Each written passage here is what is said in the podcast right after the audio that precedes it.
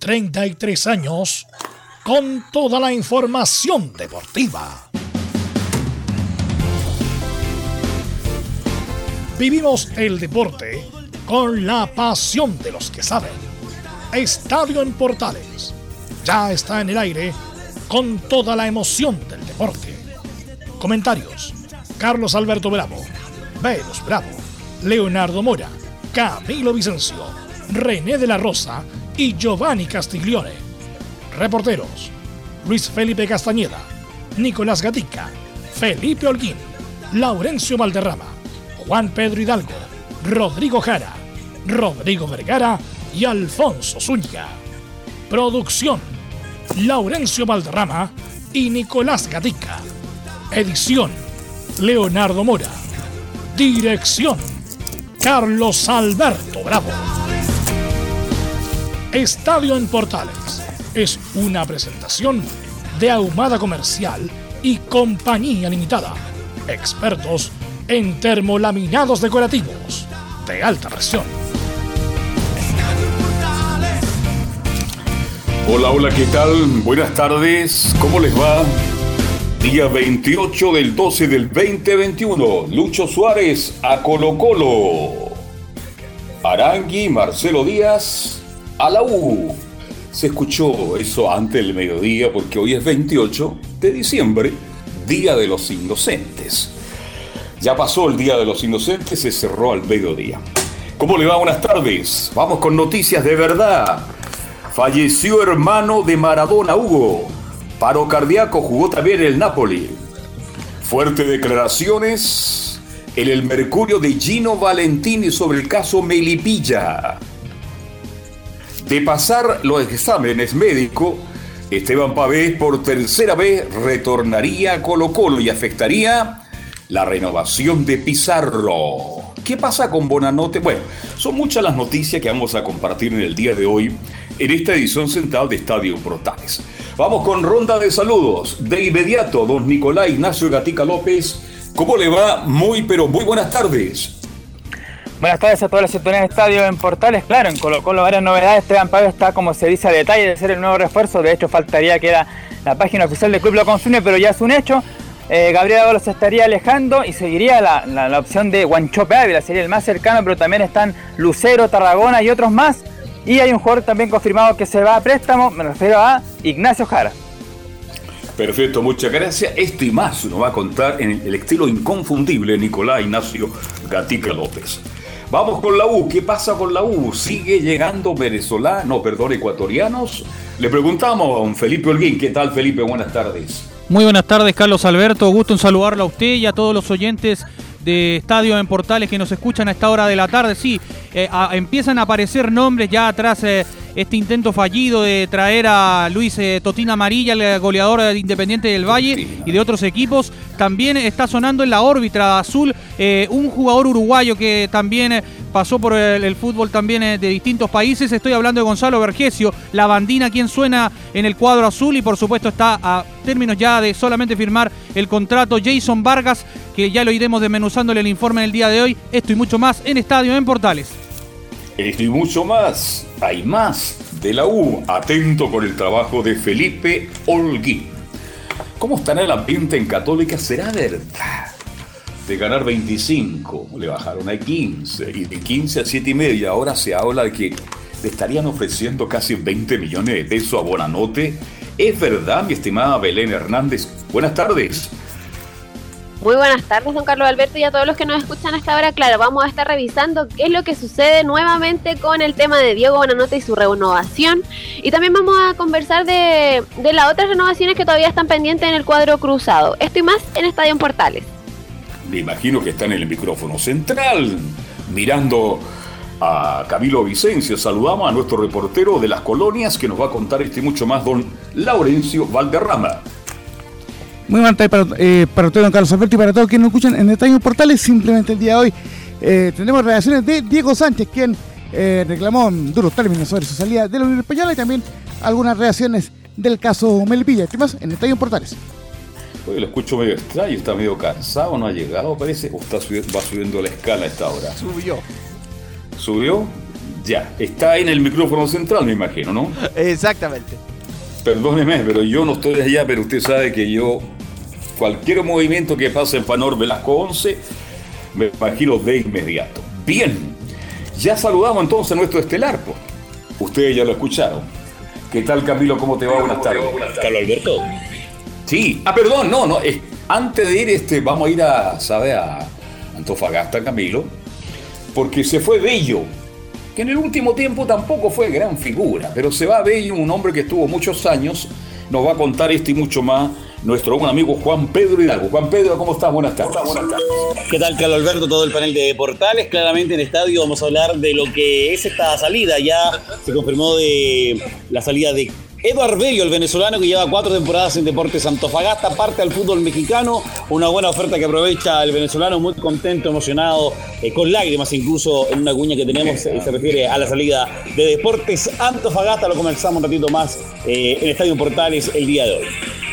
¿Lágrimas porque cantó Fagasta o lágrimas de emoción porque va a ganar mucho más en México? Bueno, siempre en estas, ahora con las redes sociales. Sí, en las redes sociales se ha dado cuenta Juan Pedro que todo el mundo. Agradezco a institución que me brindó cuatro o cinco años, los llevaré en el, mi corazón, me siento identificado. Y si Dios quiere, a lo mejor volveré. Todos los jugadores se despiden de esa manera. Bien, bien por ellos. Ahora las redes sociales permiten eso, en el pasado era casi imposible.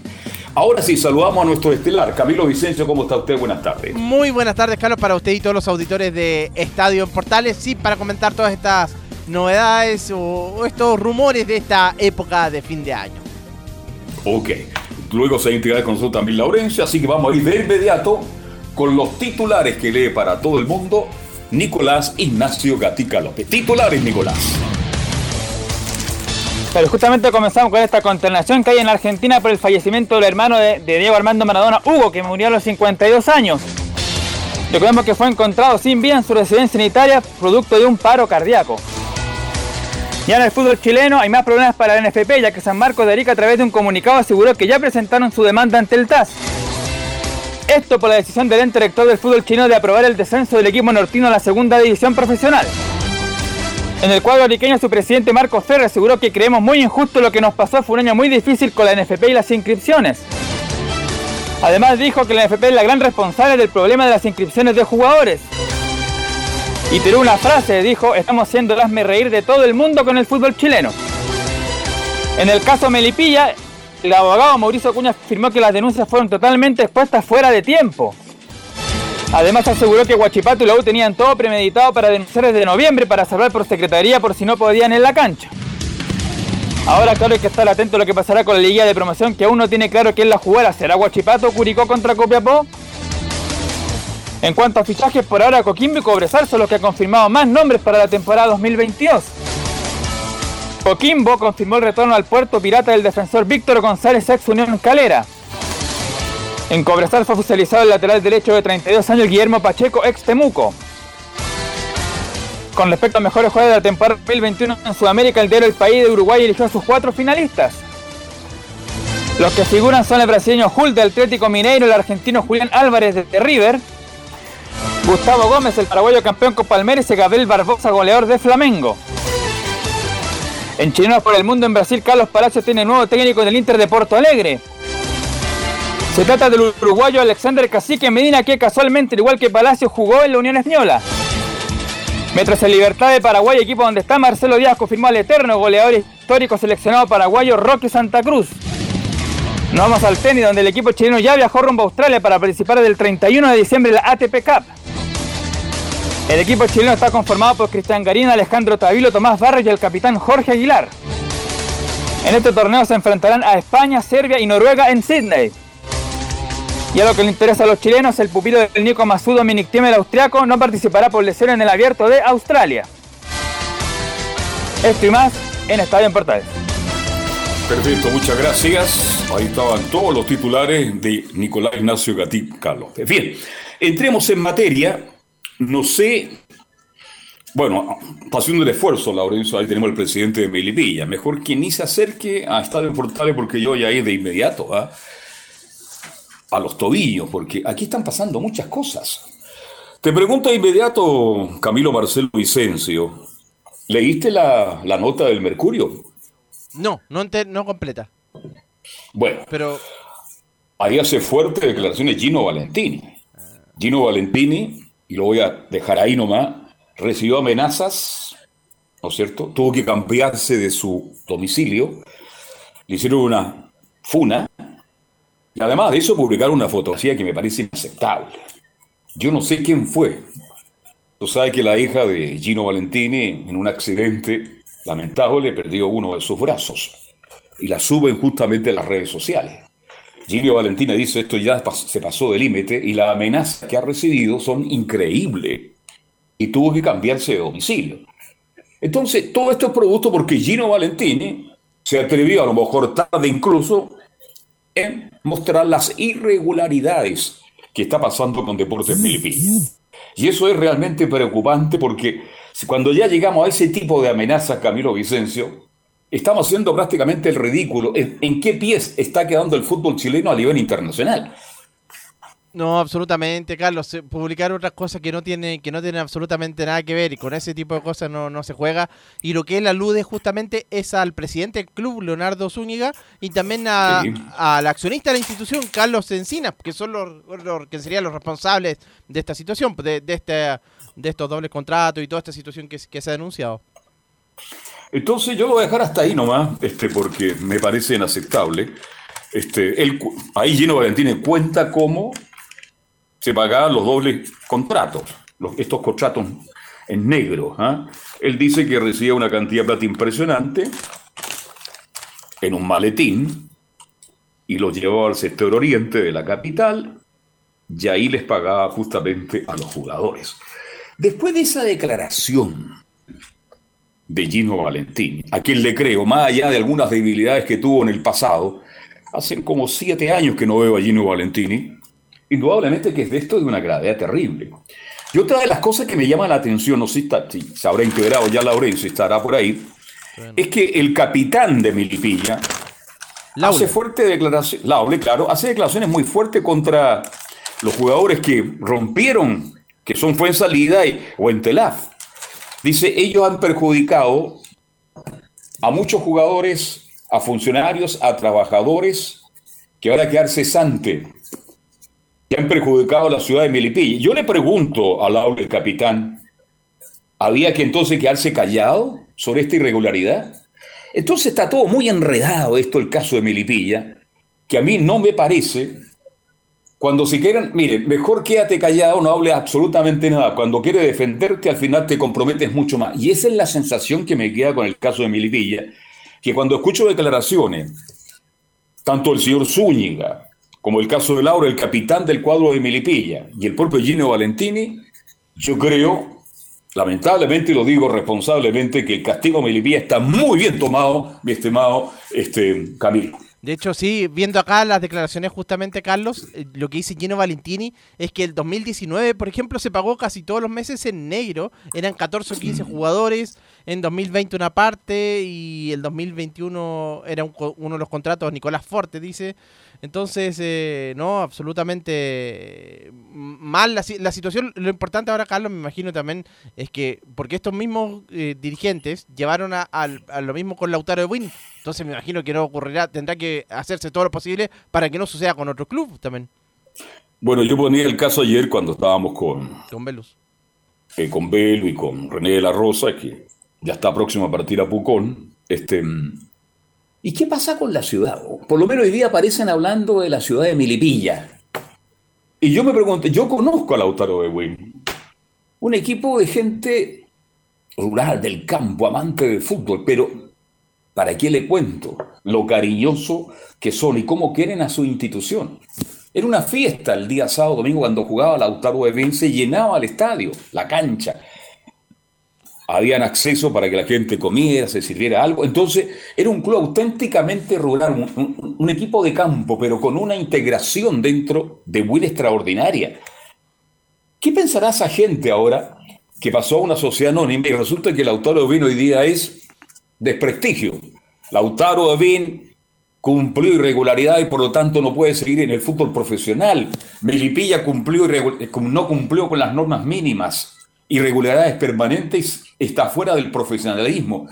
¿Tiene culpa Win? ¿Tiene culpa Milipilla, Camilo Vicencio, de quienes vendieron el club o lo entregaron a estas sociedades anónimas? Esa es la pregunta del millón. ¿Mm? No, no tienen culpa. Es lo mismo que sucedió anteriormente con Concepción en, algún momento. No tienen la culpa los, hinchas, obviamente no, no de las malas administraciones. Entonces, al final, los que son afectados justamente son los verdaderos hinchas de este club. Me imagino que ya a lo mejor ni se reúnen los días domingos, sobre todo en la época del verano. Yo fui muchas veces en el verano, fui invitado a participar de algunas actividades deportivas y tengo los mejores recuerdos del Lautaro de Will. Los mejores recuerdos. Claro, ellos quisieron dar un paso grande, importante, llegar al profesionalismo y miren lo que termina. Me imagino cuántos se estarán preguntando, ¿valió la pena esto? Hoy día estamos en la noticia, en la radio, en la tele, en los medios escritos, digitales, como una institución que no cumple. Y resulta que no somos nosotros, dicen los viejos dirigentes, los viejos hinchas. Resulta que son quienes administraron el club producto de esta sociedad anónima. Así que el caso Melipilla da para mucho. Yo creo que este caso está cerrado. El presidente del señor Zúñiga está desesperado. Este, está buscando una manera como mejorar esta situación, pero yo creo que esta determinación de que tomó el directorio de la ANFP está cumplida. Y también, reitero lo que dije ayer, aquí también la ANFP de una u otra manera es culpable de esta situación, de esta irregularidad. Porque el presidente Zúñiga y muchos dirigentes del Milipí han dicho, pero si esto ocurre en todos los equipos del fútbol chileno. Es grave también la acusación por Camilo. Absolutamente, si se comprueba en otros clubes de fútbol chileno, entonces ¿qué va, qué va a terminar pasando? ¿Va a terminar desafiliando todo? No es imposible, pero, pero obviamente es, gravísimo. Si se repite en ¿Muchachos? Sí, Laurencio. Ahora sí, marcarle un par de cosas, bueno, algunos eh, detalles importantes de este caso Melipilla que, que, incluso ha sido noticia internacionalmente, porque recordemos que el Mazatlán contrató a Gonzalo Sosa, hay que ver dónde van esos dineros, bueno, hay, hay todo un tema con eh, los jugadores que ha vendido Melipilla en este mercado de pases. Eh, le voy a leer el comunicado mientras, bueno, seguimos intentando contactar al presidente de Melipilla que no contesta nuestro llamado, pero bueno, esperemos que lo haga próximamente. Dice el comunicado, en relación al veredicto pronunciado por el Tribunal de Disciplina, Milipilla no comparte la sanción establecida. Consideramos que es injusta, desmedida y desproporcionada. No se condice con las pruebas rendidas en la causa y peor aún con la defensa presentada por nuestro club.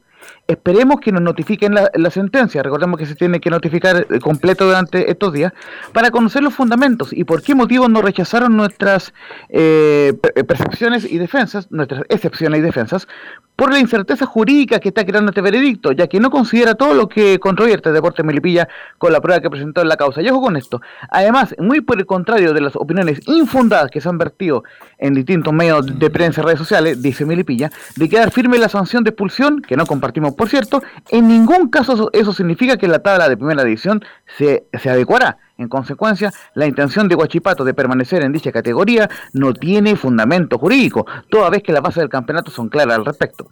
Deportes Milipilla reitera que recurrirá a todas las instancias que la ley y nuestra constitución política reconocen, tanto a nivel deportivo como de la jurisdicción ordinaria y de ser necesario incluso al TAS.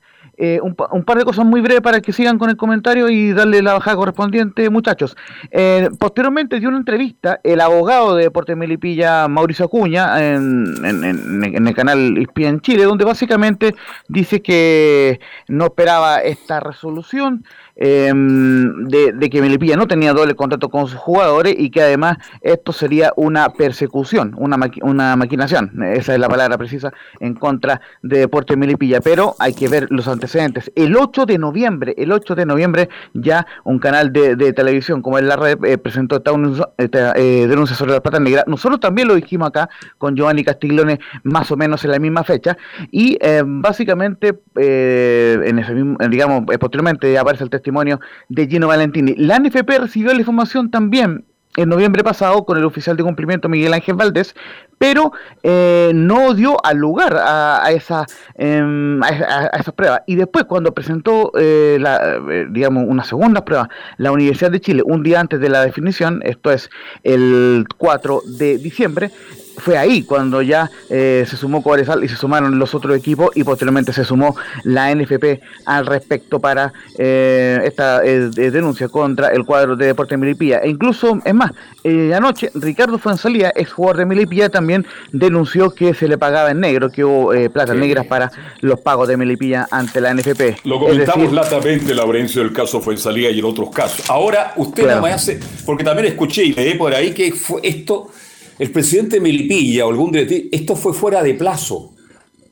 Ah, sí, porque fuera de plazo el reclamo, vale decir todo lo que hizo en forma irregular Melipilla, hay que decir que está bien Camilo Vicencio. ¿De qué estamos hablando, por favor? No, de todas maneras... por favor. En esto no tendría que haber algo fuera, fuera de plazo. O sea, si la irregularidad están y son y son gravísimas, así que hay que investigar de, todas maneras. Lo que dice ya Valentino entonces es mentira. Yo estoy de acuerdo el abogado Mauricio Acuña. Él es profesional, es hombre de derecho, lo contrataron para, ¿no es cierto?, alegar a favor de Milipilla, pero si Gino Valentino dice que habían dobles contratos y lo dice claramente en una nota en un diario tan importante como el Mercurio, oiga, estamos realmente ya nos empezamos a confundir de tantas irregularidades que está pasando con Deportes Milipilla también. Y lo, y lo, sobre todo que no es el único, porque Gino Valentini, lo dijo el mismo ahora fue en salida, y así otros otros otros jugadores. Entonces, no porque sea, no porque haya ya pasado el tiempo, se va a dejar. Ah, como que pasó el, tema el tema, no, no, no es así. Ya hay jugadores de fútbol, y ahí está salida está justamente el jugador este Wentelaf. Bueno, vamos a ver qué pasa en los próximos días con este Milipilla, que lamentablemente estos mismos dirigentes estaban ahí en Lautaro de Buin, saltaron a Milipilla y al final terminan de la misma peor manera que justamente que Lautaro de Buin. Así que vamos a ver qué pasa. Por ahora, Milipilla está desafiliado o está expulsado del fútbol profesional. Te escucho. Eso mismo les quería explicar, porque justamente ya el, periodista eh, Víctor Gómez eh, aclaró bien el concepto sobre desafiliado o expulsado. Si, un equipo es desafiliado, técnicamente conserva el nombre, como lo que le pasó a Deportes Concepción, que, bueno, que en, en, un contexto completamente distinto, por lo demás, pero eh, mucha, mucha fuerza y mucho ánimo para la gente de, concesión. Bueno, el, punto es que conservó el nombre al ser desafiliado, pero al ser expulsado, un equipo no solamente eh, no puede participar más, sino que queda eliminado el registro, en este caso de Milipilla, es, decir, tendría que cambiar el nombre. Entonces, lo, lo que, lo que se, se, anticipa en la segunda sala del Tribunal de, Disciplina es que finalmente eh, se cambie el tema, el concepto de la expulsión por la desafiliación. Por ende, eh, Deporte Milipilla podría mantener el nombre y en un futuro próximo volver al profesionalismo, pero si lo expulsan, incluso podría perder el nombre el conjunto de los potros. Así que se viene todo muy complicado. Y ojo, lo, que falta en, este caso, muchachos, es básicamente que eh, se entregue la sentencia completa, porque se entregó un avance nomás de, la sentencia, que se entregue completa con todos los fundamentos jurídicos, eh, habido y por haber, y posteriormente Melipilla tiene cinco días hábiles para poder eh, responder eh, y, para poder apelar a esa, sentencia completa, digamos. Y luego ya la segunda sala dará el dictamen definitivo que, como les decía, lo más probable es que sea una desafiliación para el cuadro de Melipilla y ahí la NFP también tiene que informar automáticamente qué va a pasar con el tema del otro cupo. Lo más probable es que Guachipato termine jugando promoción contra el cuadro de Copiapó y que Curicó se termine salvando. Pero obviamente todo eso tiene que confirmarlo de manera oficial la NFP, que ojo, de momento, eh, aparte de, lo que es el dictamen del, Tribunal de Disciplina, no, no, no se ha pronunciado ni siquiera con su presidente eh, Pablo Milá, también hace falta la voz de la NFP en, este caso. Claro, porque tiene que llegar por la NFP el informe, usted ha sido prácticamente desafiliado o expulsado del fútbol y ahí recién tiene cinco días Melipilla, ¿no es cierto?, para apelar. Así que, en ese, ¿por qué está demorando la NFP? Esa es la gran pregunta. El señor Milás, que ha hecho una labor bastante regular también como presidente del fútbol, creo que están demorando mucho en entregar los antecedentes. Bien, dejemos el caso de Milipilla ahí porque hemos hablado ya latamente casi 20 minutos del caso de Milipilla, que es la noticia del minuto. Hablemos de fútbol. Hoy el diario El País, ayer no lo, no comentamos no. mucho, nominó a tres jugadores chilenos, ¿ah? Es para ser elegido en el equipo ideal, no como los mejores jugadores, sino que en el equipo ideal.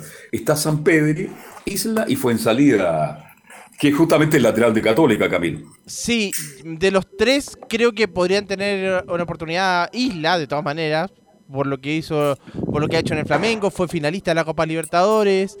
Eh, y después San Pedri también podría ser, porque hizo una buena Copa Libertadores, a pesar de que el equipo no, bueno, quedó eliminado en el estado de final, pero convirtió goles. Pero, pero de los de los tres creo que un lugar seguro, eh, Isla. Sí, bueno, porque juegan Flamengo, seleccionado, mundialista. Eh, San Pedro, bueno, goleador, este, y fue en salida, bueno, por lo menos ha sido nominado y puede estar ahí en el once ideal. No olvidemos que esto lo organiza el diario El País, eh, Camilo, el diario El País de la República Oriental del Uruguay, con votación de muchos. Yo un par de veces, hace muchos años, fui citado para votar. Después, no sé quién estarán votando por Chile en este minuto, porque de todos los periodistas de Latinoamérica se elige, ¿no es cierto?, el mejor de los mejores y el equipo ideal. Sí, lo de Fuensalía, cuando, cuando vi el nombre me llamó la atención porque ¿Y por qué le llamó la atención José Leo a usted? ¿Por qué? ¿Se por tomar usted? No, no, no, me llamó la atención de que, de Ah, que- no, de que, de que él fuera nominado porque obviamente no, no, no fue la mejor temporada la de, de José Pedro Fonsalía, o en la primera parte, por lo menos, de- del campeonato, pero, pero bueno, siempre igual. Y bueno, ya avanzando la edad, pensando en la edad que tiene, no, no fue el mejor torneo, a ese me refiero. No, estoy de acuerdo contigo. bueno. El último partido de, de Fuensalida fue bueno, tal vez por la trayectoria, porque ha hecho una trayectoria, porque estuvo en Boca, en la selección, que- Católica campeón. Te escucho, muchacho.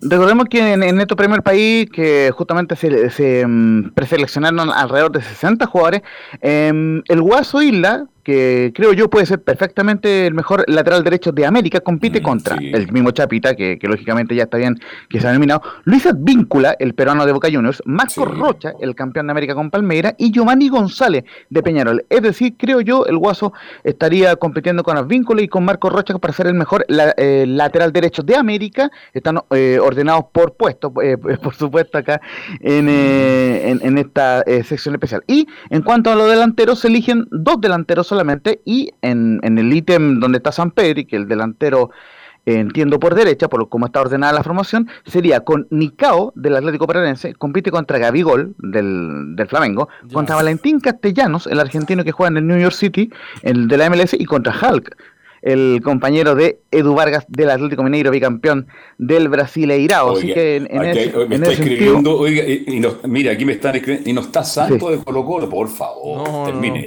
Ah, por favor. Oiga, y le, y le- y le Sí. comento el- lo- los otros delanteros, porque hay, eh, eh, se eligen dos, eh, Fernando Saperi Sí. compite en, con, por ser uno de los dos delanteros. De- En, en el, en el otro grupo de delanteros está Julio Furch del Atlas, Julián Álvarez, que para mí candidato Sí. firme a ser el mejor de América, eh, con River Plate, Arthur de Bragantino, que recordemos fue finalista de la Copa Sudamericana, Ronnie de Palmeiras, campeón de América, y Agustín Ronnie Álvarez Martínez bien, bien. de Ronnie, Peñarol. Ronnie. y le repaso eh, brevemente quiénes son los candidatos a mejor jugador de América. Son, le- como les decía, Julián Álvarez de River Plate, Sí. Arthur de Bragantino, Hulk del Atlético Mineiro, el Nacho Fernández del Atlético Mineiro, Nicao del campeón de Sudamérica, el Atlético Paranaense de la Sudamericana, David Terán, el ex Wanderers, quien, está, quien estuvo en Peñarol y ahora está en el Paranaense, Weberton, el buen arquero de, de Palmeiras, recordemos, gran figura ante la Católica en San Carlos de Apoquindo, el mencionado Gabigol, Gustavo Gómez, quien deja en la banca a Benjamín Kusevich en Palmeira, el capitán de Palmeira, y Ronnie también de Palmeira. En- en- entre esos 10 jugadores saldrá el mejor de América y por cierto, eh, coincido con ustedes muchachos, creo yo que San Pedro tiene posibilidades de ser el- uno de los mejores delanteros, pero me, me- me parece que el Guaso Isla está como, como firme candidato para ser el mejor lateral derecho de América. Exactamente. No olvidemos, Camilo, no olvidemos Sí. que Fernández fue el mejor de América en un momento extraordinario por Colo Colo. Pónganse de pie Marcelo Salas Melinao, pues. También fue elegido el mejor de los mejores. Y bueno, y aquí me pongo de pie porque Elías Ricardo Figueroa Brander. Tres veces. Sin comentario, ¿no? Sí, sí, absolutamente. No, no hay que discutirlo. En, en la época que el fútbol brasileño y argentino y uruguayo, porque jugó en Peñarol, era a nivel mundial. Eran los equipos más importantes del mundo en esa época. Competían con el Madrid, con el Barcelona, con los equipos más grandes. En esa época jugaba Elías Ricardo Figueroa Brander, pues. En esa época, cuando por- jugaba en el Internacional de Porto Alegre y Brasil lo quiso nacionalizar Elías Figueroa. Entonces, cuando hay discusiones, ¿quién es el mejor? Bueno, primero hay que ganar en esta parte del mundo, donde creo yo que se juega un gran fútbol y a lo mejor el mejor fútbol del mundo.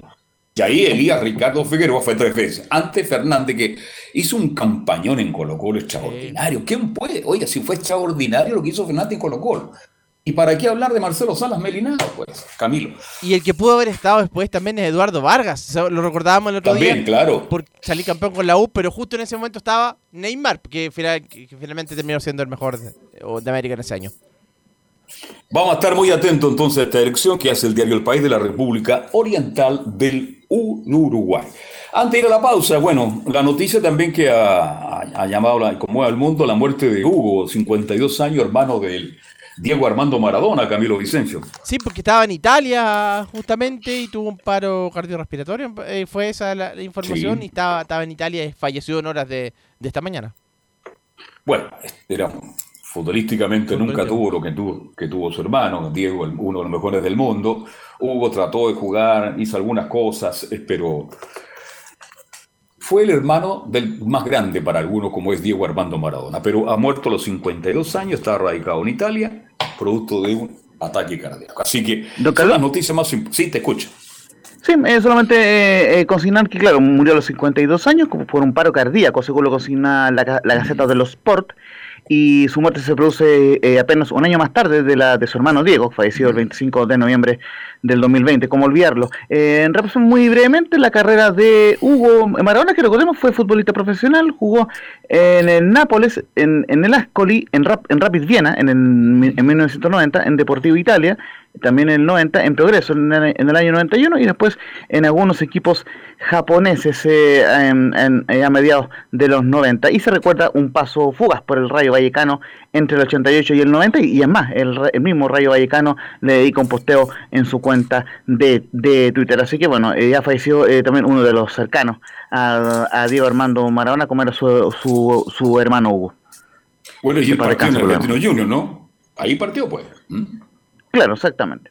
Ahí inicia su carrera. Bueno, lo contrataron mucho aquí en muchas partes del mundo, porque, bueno, el, el hermano Diego, pues Camilo Vicenzo, si tiene la octava parte del hermano, se justifica, pero bueno, fue un jugador que hizo carrera, pero que nunca delumbró. Solamente llamó la atención porque él tenía zurda también y porque era hermano de uno de los más grandes, Diego Armando Maradona. Exactamente, y ahí justamente hizo es- esa trayectoria. Físicamente era bien parecido también a, a- a Sí. Diego. Sí.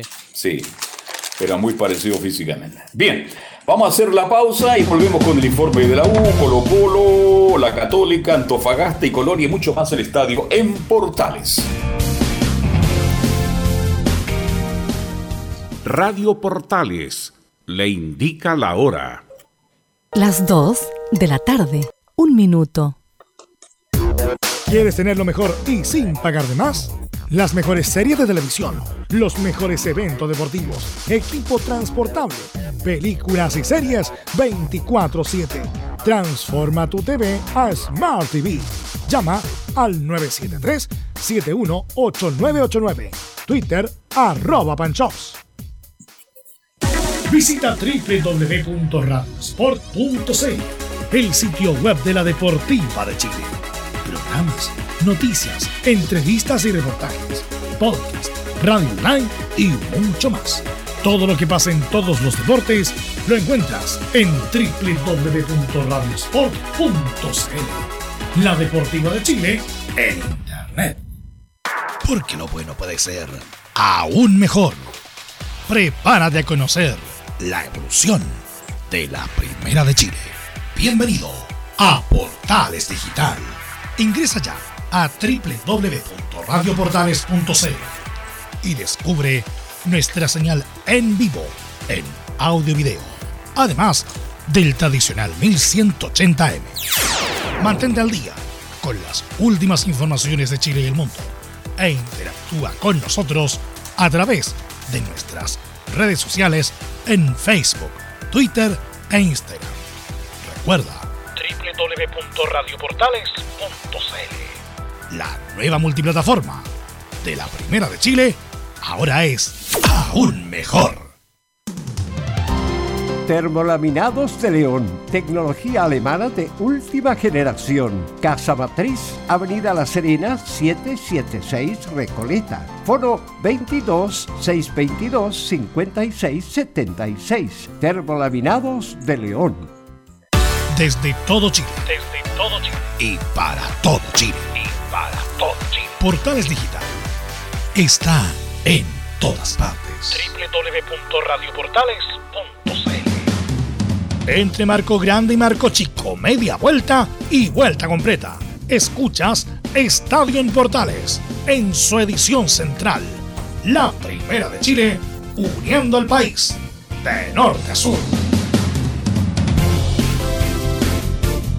Perfecto, ya estamos de vuelta. Nos pone el aire para Chile, América y el mundo. Este don Emilio Freisa estar disfrutando ahí del, del Callicán. Envidia sana en todo caso, envidia sana. Bien, vamos con los informes para saber qué está pasando en la Universidad de Chile. Está por ahí don Felipe Olguín.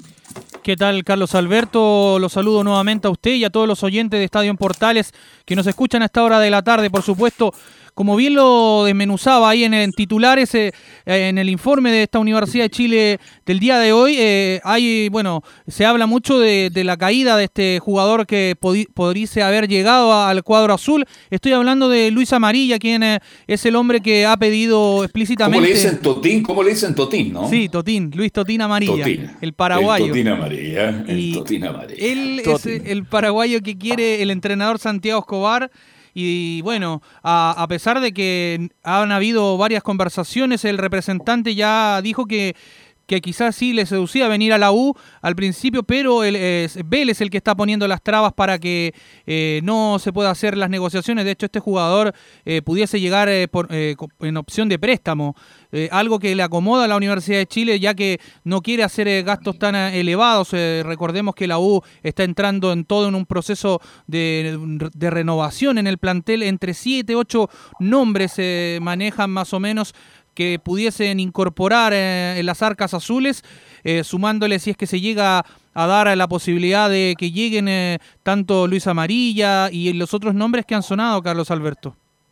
Claro, pero todos los días Galinde, ¿no es cierto? Carrasco, no sé, son los mismos nombres, no, no hay nada concreto todavía. ¿Sabe lo que me preocupa, Camilo Marcelo Vicencio? Que la U tiene que contratar 6, 7 jugadores mínimo. Mínimo.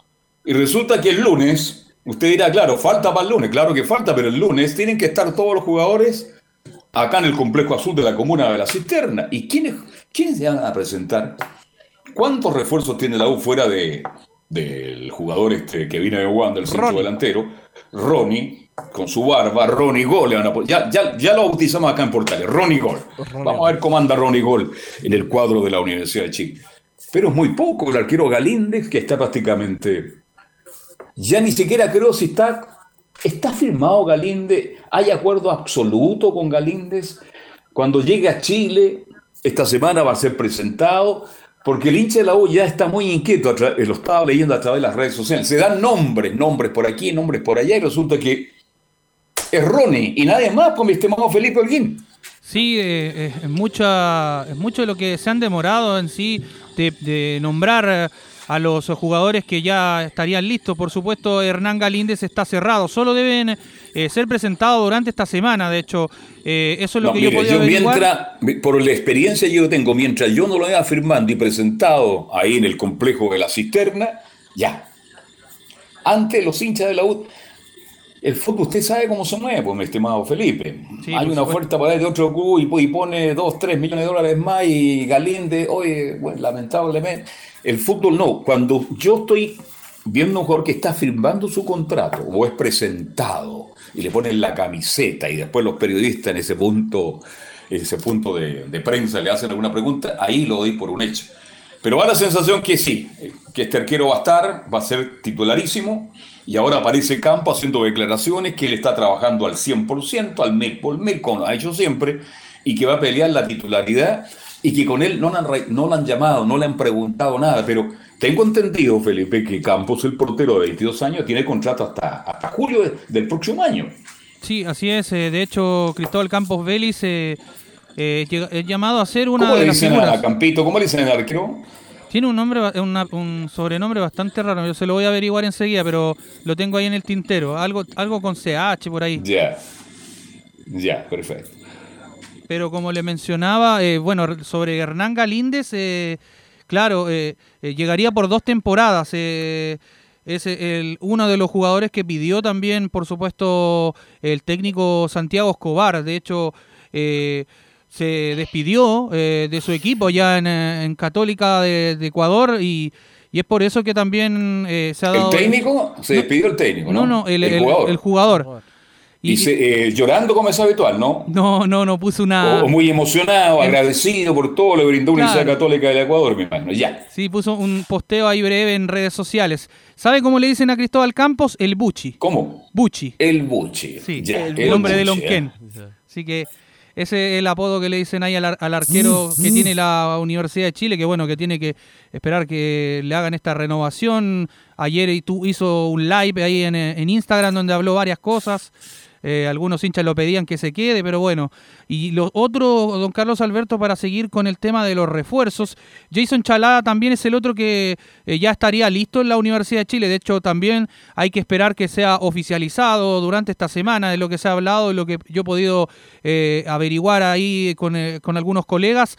Y, y el otro es eh, este hombre, el central, eh, que también se ha hablado mucho, eh, que lo conoce Luis Rogerio, eh, jugó tres partidos por eh, el equipo de Independiente del Valle allá en Sangolquí. Eh, José María Carrasco, el Josema, eh, bueno, también es otro de las cartas. Josema. Sí, es otra de las cartas Josema. que tendría ahí la Universidad de Chile como el posible Se fue el. Cachila y llegó Josema. ¿eh? José manda bien. Eh, Claro, se fue el Cachila y ahora lle- llegó Josema. Por favor. Bueno. Sí, Camila, algo quiere decir usted. Sí, no, ahí van a estar, ahí deberían estar los, los nombres de, me imagino ya, por lo menos ahí ya está Ronnie, eh, Josema, como dice Felipe, Galíndez, ¿quién era el otro? Eh, Chalá. Chalá también. Chalá. anda- oiga, anda- oiga, los andan bien, bueno, los. Los- bueno, Oh, pero- espectacular. Pero- Salah por la derecha, Cochima por la izquierda. Bueno, Bueno, pero se así se muere. Ya, ya por, por lo menos tendrá para empezar. Y me imagino que a poco se irán integrando lo- los jugadores. Ojalá que no sean a la, a la tercera semana de, de preparación, obviamente, porque tienen que Es que tener. ahí está el problema, ahí está el problema, pues Camilo. Yo cuando estaba muy cerca de la U, porque yo viví parte de mi vida en el Sausal. La U en esa época, con todos los problemas económicos que tenía, usted no se imagina lo que era la U en esa época. Sí. No tenía grandes figuras, pero el día que volvían a las prácticas después de las vacaciones, prácticamente el 90% de los jugadores ya estaban entrenando en el Sausal. No olvidemos la situación de la U, en el momento que está futbolísticamente. Si no tiene. Imagínense, parte de una pretemporada y resulta que los jugadores van llegando de a uno. Claro. Vamos a empezar con las explicaciones típicas. Es que No, se está integrando recién, llegó atrasado, ¿ah? Tiene, eh, está con desventaja porque el resto lleva seis días entrenando y él aparece recién hoy. No. Bueno, yo sé que la situación económica de la U no permite contratar rápidamente, pero creo que se han demorado demasiado. Demasiado en traer los cuatro. ¿Cuántos jugadores le faltan a la U? Fuera de los que ya nombramos que están incorporados. Cuatro o cinco por lo menos, ¿no? Sí, por supuesto, son aproximadamente cinco jugadores que tendría que sumar más la Universidad de Chile para hacer eh, ya completar este plantel. Bien. Ay, ¿Y Seymour? ¿Cómo está Seymour? No, Seymour también es el otro que también eh, está listo en la Universidad de Chile. Ese hay que darlo por hecho. Porque Creo que ya está entrenando acá en la cisterna. Llegó antes para asegurarse, ¿no? Claro, de hecho ha subido fotos. Y le preguntó ahí al funcionario, oiga, ¿dónde está la máquina de cortar el pasto para justificar mi llegada? Lo digo en forma irónica, pero hemos sido majadero. La vuelta de Seymour. O sea, escuché por ahí un dirigente que lo, lo traen como una especie de, de símbolo. Claro. Perdóneme. ¿Usted cree que es un símbolo Seymour en la Universidad de Chile? Después de todas las figuras que tenía. No voy a empezar a nombrar jugadores porque sería lato. Sería una lata, perdóneme la expresión. Una, una lata nombrar grandes jugadores que pasaron por la U y que dejaron huella. Seymour fue un jugador de la U. Identificado con la U, pero no es ningún ídolo, pues. Ni no va a ser el ídolo. No, va- no es un referente para decir, señores, oye, yo he jugado toda la vida en la U de Chile y por lo tanto la U se maneja de esta manera, esta es la hinchada, esta es la pasión. No, no, no. Bueno, los dirigentes tendrán que responder. Ojalá que Seymour, Camilo Vicencio, nos tape la boca, porque si Seymour anda bien en la U de Chile, nos va a tapar la boca y tendremos que hacerle un monumento a fin de año. Nosotros estamos hablando, claro, por lo que ha, por lo que ha sido los últimos años, por lo que hemos visto. Obviamente puede, puede cambiar, pero por lo que lo que ha venido los últimos años, el segundo paso por la U no fue bueno, después Unión Española tampoco, Calera no, y O'Higgins también terminó como suplente. Y lo otro de Felipe, Ay. lo de Jason Vargas también, ay, Sí. que lo conversamos el lunes. Sí, de hecho, Jason Vargas se había- estaba hablando de que se había caído, que todo, pero bueno, eh, hay un acuerdo preliminar, eh, según la fuente de la tercera, dice que está a detalle de fichar eh, a Jason Vargas. De hecho, la dirigencia estudiantil se contactó con el club Y el jugador y, con el contrato bueno de con los cementeros, que bueno, tiene contrato hasta el 2023, eh, 31 de, de- diciembre, eh, eh, van a comprar el eh, 50% de su carta y, y lo otro que está tasada, aquí llama la atención, 2 millones de dólares eh, sale lo que está tasado el, pase en general de, este jugador de Jason Vargas, futbolista, se va a realizar los exámenes médicos durante las próximas horas, don Carlos Alberto. Ah, ¿Y la va a pagar 2 millones de dólares? Eso es lo que sale, va a pagar el 50% de su carta. Claro, no, no. Vale, apagaron, sí, no. un- va a pagar un millón de dólares. ¿No será mucho? E- es- esas son las contradicciones ahora, porque si tanto han negociado con Amarilla, que eh, también está por ahí sobre los 2 millones de dólares eh, el pase, pero eh, no se sabe, no, no, no hay una algo certero de que por qué van a pagar el 50%. Es muy similar, eh, para que se haga una idea, como lo que pasó con Jefferson Soteldo. No sé si se acuerda que Sí. pagaron Sí. algo así. Lo mismo con... Un millón ochocientos mil dólares. Claro, y lo mismo que pasó con eh, este chico que también estuvo en Guachipato, eh, Jimmy Martínez, que el pase de él Sí. vale un millón de dólares. Entonces, cuidado. Eh, creo que Vargas hizo, tuvo partidos bien buenos en Calera. Comentábamos ayer que se retrasó un poquito, un juego rápido, potente y de buen remate, pero a ver, a Vargas tampoco le ha ido bien. Después cuando apareció en Católica y se transformó en un jugador de proyección, creo que todavía lo veo como jugador de proyección, Camilo Vicencio. ¿ah? Exactamente, ahí por ahí podría ser que apueste la, la U. Sí tuvo una. Debe haber sido su mejor temporada la, la que tuvo ahora con recientemente con Unión La Calera. Porque en Católica la primera parte fue buena. Después, cuando lo trae Católica de vuelta, no jugó nada, se lesionó. Y ahora se está reenfocando. Pero sí, todavía puede tener eh, proyección, sí. ¿Qué edad tiene Jason? ¿24, 25? Debe estar en esa edad. Debe estar sobre los 20 si se la voy a Sí. averiguar enseguida. a ver. Él fue jugar. Cuando la averiguan me llaman. ¿no? Sí.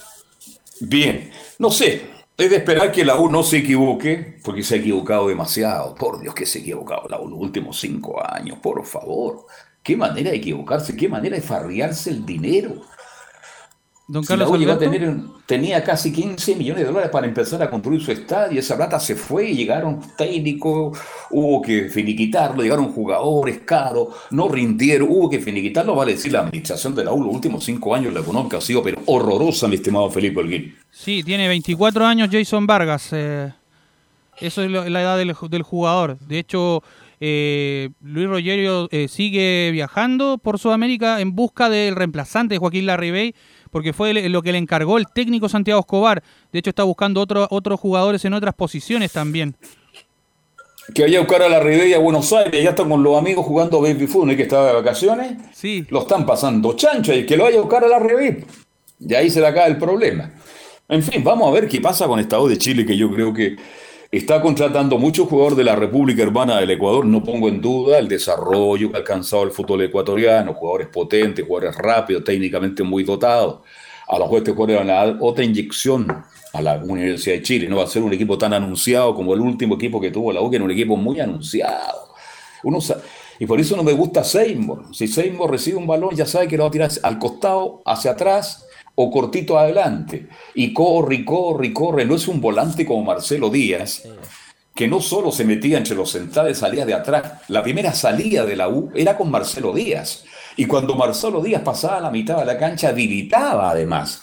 Y cuando no podía habilitar, Marcelo Díaz disparaba de media distancia y tenía tiro libre. Por favor. Entonces estoy preocupado por, ese, por esa posición. Eh, Galani, me alegro que haya quedado, así- después que estaba prácticamente afuera, fue prácticamente llamado, ha sido contratado, se mantiene en la U de Chile, pero ¿quién más va a acompañar a la U en el medio campo? ¿Y quién va? Ahora usted me dice que Cañete definitivamente va a préstamo. Sí, Cañete iría a préstamo. Están esperando que llegue desde Turquía, está de vacaciones. Ha subido algunas fotos ahí a redes sociales también. Eh, y bueno, tiene que esperar a que se que llegue y ahí que hablen con la dirigencia para ver la. por- es por el tema de- del cupo de extranjero. Eso es lo que la U por eso lo va a mandar también. y, y las negociaciones están con Unión Española. De hecho, eso le también pude averiguar yo que sería uno de los nombres que puede ser eh, carta de cambio ahí. Seguramente quizás eh, vamos a esperar quién, con qué puede sorprender, porque se cayó lo de Lorenzo Farabelli, que estaba, en- todavía actualmente en el equipo allá de Independiente del Valle, que era el hombre que también quería Santiago Escobar. Entonces eh, se han hablado algunos nombres por ahí. Bueno, eh, desde Vélez también hablaron con algún representante, pero es más que nada humo eso y, y ya lo otro, Carlos Alberto, lo que le quería comentar, eh, ya está caído también eh, este hombre que era el lateral izquierdo que se estaba hablando mucho, José Carabalí de la Universidad Católica. Él, ese ya hicieron la oferta y por la compra del pase, pero no lo van a prestar definitivamente. Habló el presidente de la Universidad Católica de Ecuador y dijo en definitiva que no, no iban a hacer efectivo esta negociación y por eso se entrancó todo y bueno, van a ir por Gustavo Cortés, el hombre que milita en el fútbol argentino, en el, en el Academia, allá en Racing eh, Club de Avellaneda. Y ahí, Suplente de Mena. Sí, suplente de Mena. así que- No juega ni en los entrenamientos, ¿ah? no, tampoco, no tiene tanta continuidad. Pero por favor, yo, yo no sé lo que están buscando. No, perdóneme que sea tan irónico. No juega ni en los entrenamientos. Queda como suplente. Entonces, cuidado, cuidado. Ahora yo le pregunto a Camilo Vicencio. Si la UNES es, ahora que están llegando jugadores a lo mejor de otras características, como Chalá, que se habla que es muy rápido, que busca los espacios, va a tener jugadores para habilitar eh, Cañete. Si Cañete terminó jugando bien, mejoró los últimos tres partidos, Cañete. ¿Cómo van a mandar a préstamo si no tiene un lanzador, un jugador que ponga fútbol en el medio campo de la U de Chile? Cuidado con eso, no se vayan a equivocar. Y resulta que domingo, domingo, sábado se transforma en la gran figura Cañete en una española y la U que es un lanzador, es un creador, eh, Camilo. Sí, pues una de las posiciones que, claro, ahora, ahora, ¿se acuerda cuando conversamos con Reinero? Él decía justamente eso, de, de- del juego Sí. Gañete, era para aprovechar como jugadores como ellos, y si ahora va a tener a, a Chalá, claro, ahora se puede, se puede explotar más el juego de, del 10. Me lo dijo, yo le pregunté a Reinero, no, pues me dijo Carlos Alberto. Yo, como si fuera ayer, lo entrevistamos, ¿cuánto? Hace un mes y medio atrás.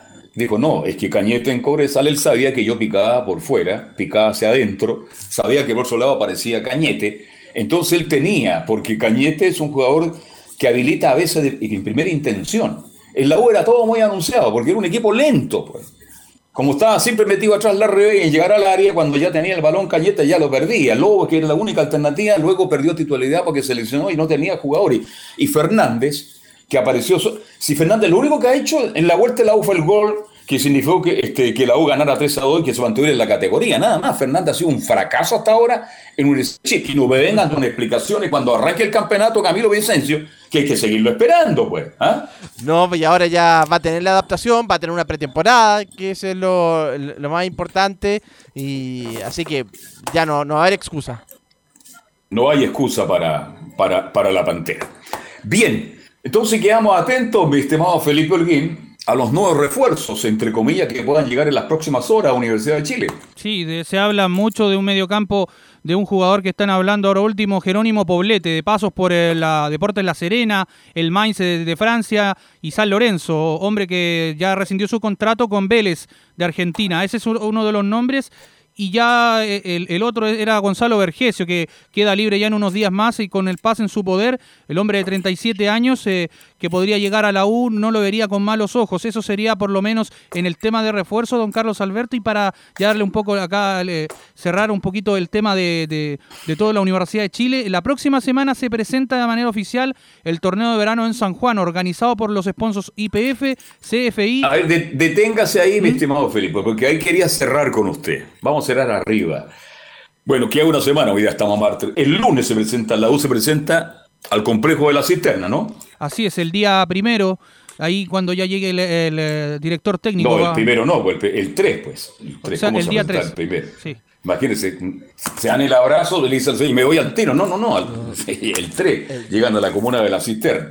¿Qué hace la U ahí? Ahí hace una pequeña mini pretemporada y, y ahí se va. ¿A dónde se va? Se va a Argentina, tengo entendido la U, ¿no? Sí, de ahí después eh, la U hace la pretemporada antes en el Centro Deportivo Azul, eso ya está ratificado el día primero, como lo- o sea, el día 13, como decía usted, y eh, después ya de eso eh, la U tiene que viajar para eh, eh, ver el tema logístico allá en el Pilar, eh, para enfrentar a Colo Colo.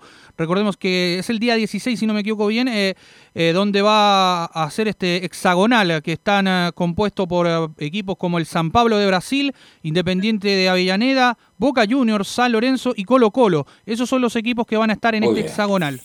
Qué hexagonal, ¿ah? Puro equipo de primera línea. ¿Y esto quién lo organiza? Este, este lo organiza, bueno, el sponsor es IPF, eh, CFI y el Ministerio Mm. de Turismo y Deporte de, de allá de Argentina mismo van a, eh, a organizar este hexagonal, eh, que es el torneo de verano que se ocupaba antes, eh, así se le decía, en la provincia y de eligieron la, a la ciudad de San Juan. Así San es. Juan. De hecho- bueno, yo relaté, yo cuando estuve en Argentina relaté muchos torneos de verano. Oiga, con un público en lo este. Oye, no son partidos amistosos, ¿ah? No, para nada. Oiga, cuando le tocaba jugar a Boca River, el estadio se llenaba. Oiga, y es que el fútbol argentino es bueno porque allá nada es amistoso. Se va a jugar en San Juan porque tiene un tremendo estadio. Yo estuve en San Juan una vez relatando esos partidos de verano. Estuve en, en Mar del Plata, que es el lugar más hermoso, en, en verano extraordinario. En Córdoba y también en Mendoza, porque usted sabe que Mendoza tiene un estadio maravilloso. Y ahora se hace en San Juan este torneo de verano. Y si algún equipo como Boca anda a reguleque nomás, lo, lo hacen tira, ¿ah? antes que termine el campeonato y empieza la gran polémica en Argentina, pero de verdad es un torneo muy exigente para la U. Entonces, con mayor razón, por Felipe Holguín, Camilo Vicencio, tiene que tener un plantel ya formado el día 3, todos parten con la pretemporada. pues. Sí, pues un torneo, un torneo, claro, ya le va a servir absolutamente para, para llegar bien a- a- al campeonato, un torneo con, con esos rivales, así que ya tendría que tener una base, por lo menos, para hacerlo un torneo de, de exigencia. Estos torneos de verano en Argentina son de verdad, no son amistosos. Los estadios se llenan y, como es el hincha argentino, exige, exige, exige buenos compromisos, buenos partidos, buen espectáculo. Bien, Felipe, seguimos mañana entonces con esta U de Chile, que por ahora Galíndez, Ronnie, ¿y quién más? Chalá y también Seymour y Jason Vargas serían los eh, ya los refuerzos que tendría la Universidad de Chile por el momento. Por el bueno. Oiga, Felipe, que tenga una muy buena tarde, que lo pase muy bien. ¿Va a ir a. Mapocho a buscar la empanada o no? Sí, sí, vamos a almorzar por ahí. Son buenas las empanadas de Mapocho, ¿ah? Buenísima. No se repite, por eso son buenas, ¿ah? Que tenga muy buena tarde, don Carlos. Buenas tardes. Oiga, Felipe, ¿alguien tiene para qué le cuento? Bien, dejamos la U de Chile antes de ir a la pausa y nos vamos de inmediato con Colo Colo para que nos cuente todas las novedades, mi estimado Nicolás Ignacio Gatica López. ¿Qué pasa en Colo Colo, Ignacio? Sí, bueno, ¿qué pasa en el equipo de Colo Colo? Que Esteban Pavés está prácticamente listo. Ayer se realizó los exámenes médicos, que por supuesto los, los pasó. No tuvo problema en, en ese, en ese tema, lamentablemente, como otros jugadores, por ejemplo el caso de Huerta. Pero claro, pasó los exámenes y hay que ver entonces durante las horas de la tarde cómo lo va a anunciar el club. Ya es un hecho, justamente, que el cuadro colocolino en sus redes sociales va a ser la, la presentación ahí de Esteban Pavés, tal como lo hizo, bueno, con eh, Cristian Zavala. Obviamente la diferencia de Zavala ya cuando habló él estaba en sus vacaciones, en cambio Pavés ya está en Chile justamente. Va a tener estos días en el equipo. Justamente hablando de, de los usted, apodos Camilo, ahí, algo el decía, Mono Pavés. Camilo. No, el monito le decían a, a Pavés. Ah, el- Sí, vuelve el monito o el- Colo Colo. O el Ahora, oreja. la le pregunta, el la oreja pregunta para, Pavés. perdón, eh, Nicolás Gatica, la pregunta para Camilo Vicencio. Con la llegada de Pavés, se pone más difícil la renovación de Pizarro, pues. ¿Mm?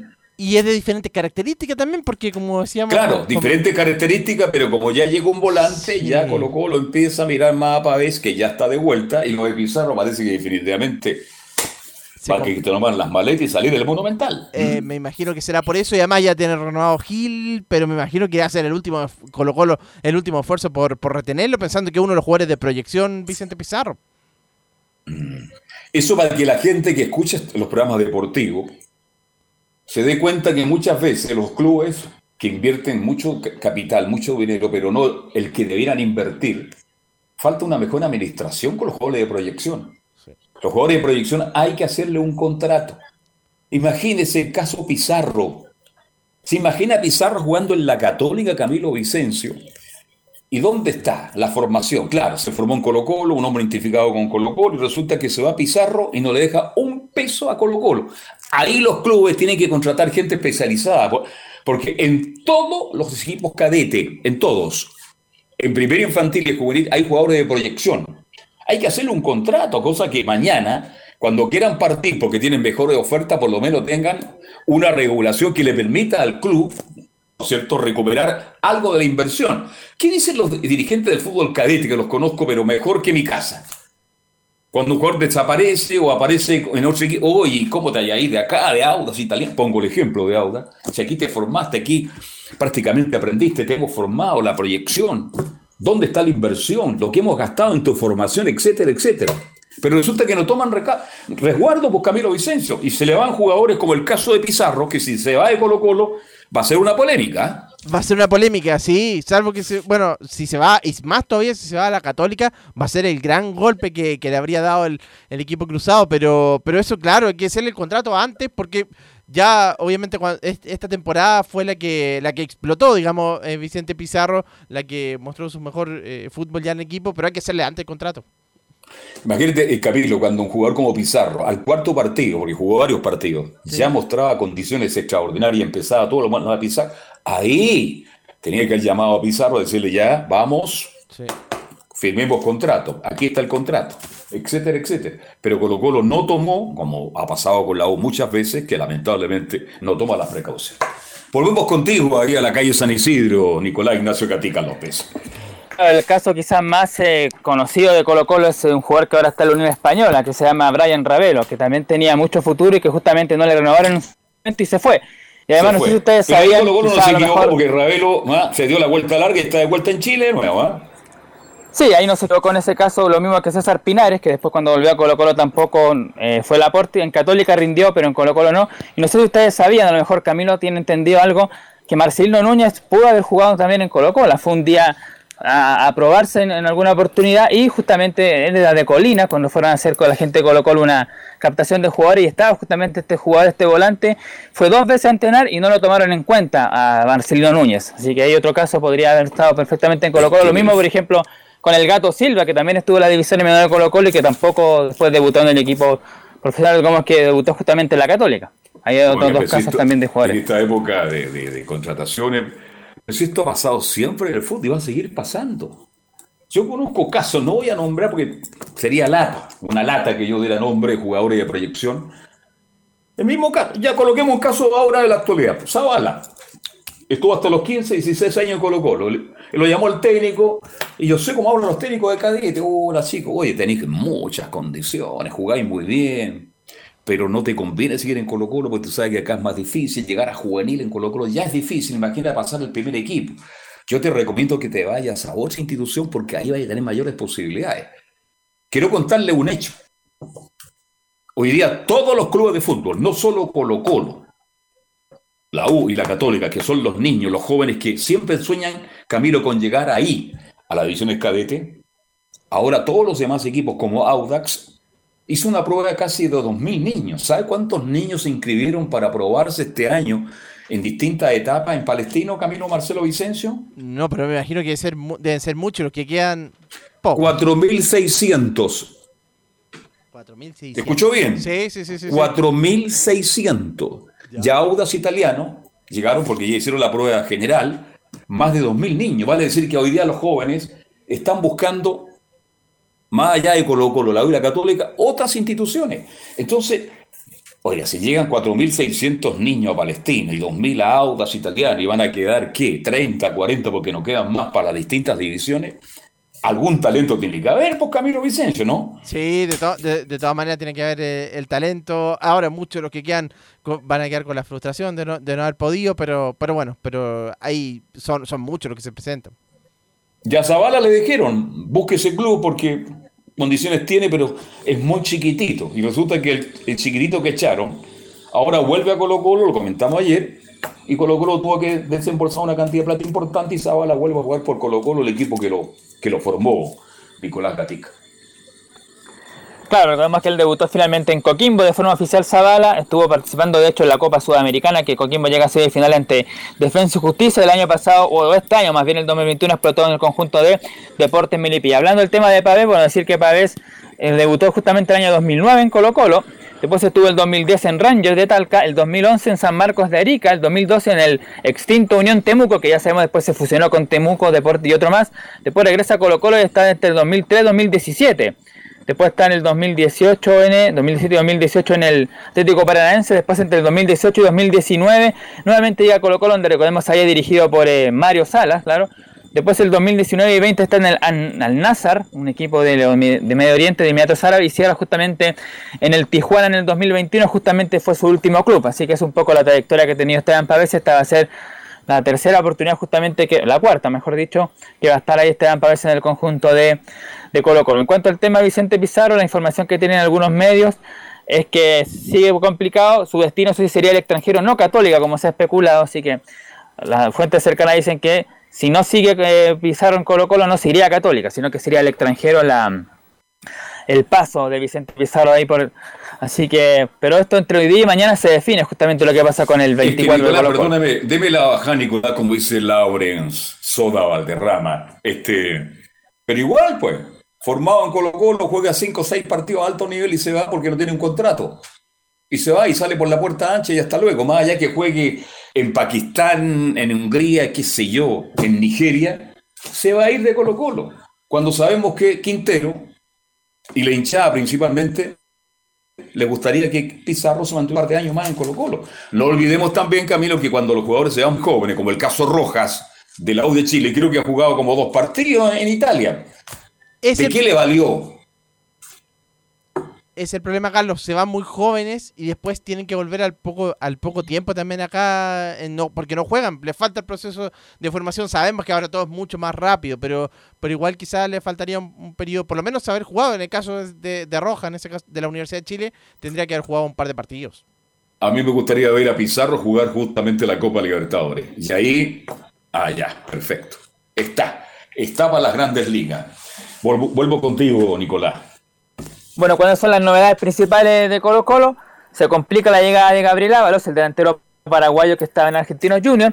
Estaría más por Guanchope Ávila o Juan Manuel Lucero. Incluso dicen que Juan Manuel Lucero sería el plan A, Guanchope Ávila el plan B. Y surge otro nombre como un delantero de Racing que se llama Javier Correa. Después más abajo está eh, Tarragona, aquí está en Tarragona un delantero de Vélez Arfield y otro más por ahí, pero por ahora sería Lucero el plan A y Guanchope el, plan B, ya lo de Abra estaría mucho más lejos. El sueldo de Guanchope está dentro del presupuesto que maneja Blanco y Negro, a diferencia de otros, la llegada del 9 no necesita aprobación del directorio, así que podría ser rápido, no como otros refuerzos que necesitan reunirse varias veces para definir tema aquí, no, ya estaría aprobado justamente y el, delantero que elija Daniel Morón, la, la, gente de Comisión Fútbol va a decir, ok, vamos por ese jugar lo otro, bueno, lo que decíamos, Pavés podría ser presentado hoy, no se trataría, no se traería un lateral izquierdo para reemplazar a Mico Albornoz, que se fue, recordemos, por ahora no hay ofertas por Suazo Morales para alguien ni otros jugadores, y lo otro, bueno, jugadores que no contaría Gustavo Quintero, que él habría dicho que, que tiene que buscar otra alternativa, serían, no es todavía definitivo, pero serían condicional, bueno, entre otros Ignacio Jara, también estaría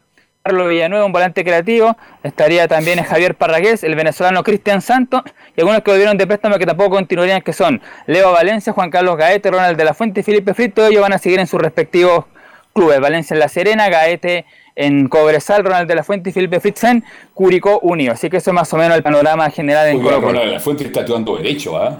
Está actuando derecho, bien por Ronald de la Fuente, aquí hizo una buena campaña en Curicuri.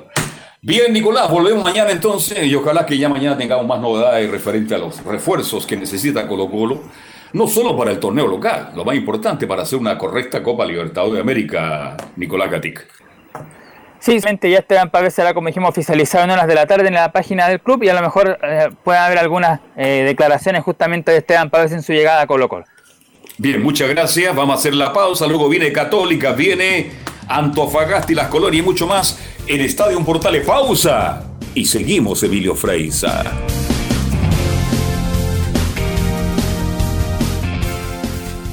Radio Portales le indica la hora. Las 2 de la tarde, 37 minutos. Ahora más que nunca, quédate en casa y disfruta de algo rico sin pagar de más. Somos de la casa. Una delicia al paladar. Conoce nuestra variedad de waffles, sándwiches, empanadas de horno y mucho más. Contáctanos vía WhatsApp al más 569 5018 3008. Atendemos todas las tarjetas de crédito y red compra. Infórmate más en nuestras redes sociales, en Instagram y Facebook. Recuerda, somos de la casa, una delicia al paladar. Durante esta emergencia sanitaria, realicemos actividades junto a nuestros niños, niñas y adolescentes. Intentemos solucionar los problemas con diálogo y conversando sobre las emociones que surgen estos días. Que ellos confíen en sus padres o adultos cuidadores puede evitar el consumo de alcohol y otras drogas. Si necesitas ayuda, ingresa a senda.gov.cl o llama al 1412. Senda, Ministerio del Interior, Gobierno de Chile. Visita www.radiosport.cl, el sitio web de la Deportiva de Chile. Programas, noticias, entrevistas y reportajes, podcast, radio online y mucho más. Todo lo que pasa en todos los deportes lo encuentras en www.radiosport.cl. La Deportiva de Chile en Internet. Comercial IAC y Compañía Limitada. La mejor calidad mundial en laminados decorativos. Comercial IAC y Compañía Limitada es Vertec en Chile. San Ignacio 1010, Santa Rosa 1779, Avenida Mata 446 y Portugal 501. Comercial IAC y Compañía Limitada es Vertec en Chile. Desde todo Chile. Desde todo Chile. Y para todo Chile. Para todo Chile. Portales Digital está en todas partes. www.radioportales.cl Un acercamiento electrónico a todo lo que pasa en el fútbol. Escuchas Estadio en Portales en su edición central. La primera de Chile, uniendo al país de norte a sur. Perfecto. Ya estamos de vuelta. Gracias, eh, Emilio Freisa. Y de inmediato, para ganar tiempo al tiempo, vamos con el informe de Católica. Belén Hernández, ¿qué nos cuenta de Católica? Buenas tardes. Muy buenas tardes, don Carlos Alberto, y a todos los que nos escuchan hasta ahora. Eh, sí, bueno, eh, sigue el tema de la, bueno, la teleserie de la renovación en la Universidad Católica porque todavía no se define bien el futuro de, de Raimundo Rebolledo, de José Pedro Fuensalida, de Diego Buenanote y de Edson Puch. Los que, es, los que se sabrían eh, novedades, eh, bueno, positivas para, para, la Universidad Católica, para los hinchas cruzados, sería el del capitán, eh, el, Chapo Fuensalida, que, que claro, continuaría eh, en, en la Católica por una, bueno, por lo menos hasta mediados de, del próximo año. Sí, porque por ahora no hay oferta, ¿no? Porque él, él, pensaba viajar a los Estados Unidos, lo dijo y muy bien, sí. quiero que mis hijos aprendan el idioma, pero lamentablemente no hubo ninguna posibilidad de, por ahora, llegar al fútbol norteamericano, ¿no? No, no, no, eh, José Pedro Fonsalía no tenía ninguna oferta concreta de ningún club, por lo tanto, claro, eh, tendría que hacer eh, válido el, el, contrato que firmó en la temporada anterior, que era la renovación automática por los minutos jugados, y claro, eh, la renovación automática para la próxima temporada, que sería la 2022 en Universidad Católica. Bien, entonces, a ver, porque usted sabe que el público en radio va, re, va, renovándose paulatinamente y no todo el mundo escucha Pama todos los días. ¿Quiénes han renovado en la Católica y quiénes faltan por renovar? Claro, Germán Lanaro, Luciano Agüed y Alfonso Parot ya. son los que están ya renovados y confirmados por las redes sociales, por la página oficial de Universidad Católica. Ya. Mm. Y faltan, Ellos están los... negociando. Los que salieron, los que salieron, los que no les renovaron, eh, Juan Fuentes, Juan Cornejo y eh, me queda uno en el tintero, Lescano. Juan Lescano, Fuentes Lescano. y Gastón Lescano. Gracias Gastón Camilo, sí. Esos tres que cuando jugadores jugaba, no uno se da cuenta de no iba a renovar porque anduvo horrible la segunda temporada Lescano. ¿eh? Sí, la primera fue buena. Con la primera bola. fue muy buena, acuérdate que ganaba por la orilla, buscar la diagonal, línea de fondo, levantaba la vista, un quiebre, se sacaba uno o dos hombres, después no era capaz ni siquiera de sacarse al lateral. No. Qué horrible lo del escano. ¿eh? Así que ese estaba fuera el año pasado, eh, perdón, cuando se estaba jugando el campeonato. Y los que están en veremos, mi estimada Belén. Los que todavía están eh, negociando su, su renovación eh, sería Raimundo Rebolledo, que a diferencia de los otros jugadores, porque los que renovaron, hay que recordar, eh, Germán Lanaro y Luciano Agüed le ofrecieron renovación, pero con baja de sueldo. A Raimundo Rebolledo, por ser un jugador de proyección, canterano formado en la Universidad Católica, eh, va en alza, es, es, el aumento, o sea, la renovación va en aumento su sueldo, no va en baja. Por lo tanto, eh, se, se espera que sí, que dentro de las próximas, de los próximos días haya humo blanco con respecto a Catuto Rebolledo y continúe en el cuadro cruzado. Respecto a Diego Bonanote y a Edson Puch, a estos dos jugadores también le ofrecieron renovación, pero también con baja de sueldo. Y Diego Oiga, Bonanote. deténgase, Belén, detén- leí, no sé, acuerdo la información. Usted sabe que en las redes sociales yo le quedo a las redes sociales, creo, el 5%, ¿no? De que le, habrían- le habrían hecho una nueva oferta a Bonanote y que no serían siete y medio, sería un poco más que eso. ¿Será cierto o es mentira? Yo sí, también lo leí, don Carlos, pero no me atrevería a decir que sea cierto. Dejémosla ahí porque entonces. lo que pasa es Dejémosla que ahí porque no- somos un programa serio, una radio seria, dejémosla ahí, porque lo voy a decir yo. Se estaba hablando que le estaban ofreciendo 20 millones, le ofrecen 20 millones a una nota y se queda, pero el resto de su vida es la católica. Termina pintando el portón, haciendo cualquier trabajo en la semana, ¿sí o no? lo que pasa es que no sería quiere quedarse. Consecuente. ¿Sí? No sería, no sería consecuente con las declaraciones que ha emitido el gerente deportivo eh, José María Uljubasic respecto al tema de que, claro, están tratando de, de- de balancear los gastos porque no han recibido, no han, no han, no han podido recuperar dinero de, de las dos temporadas que, que estuvieron sin público, que claro, que perdieron dinero.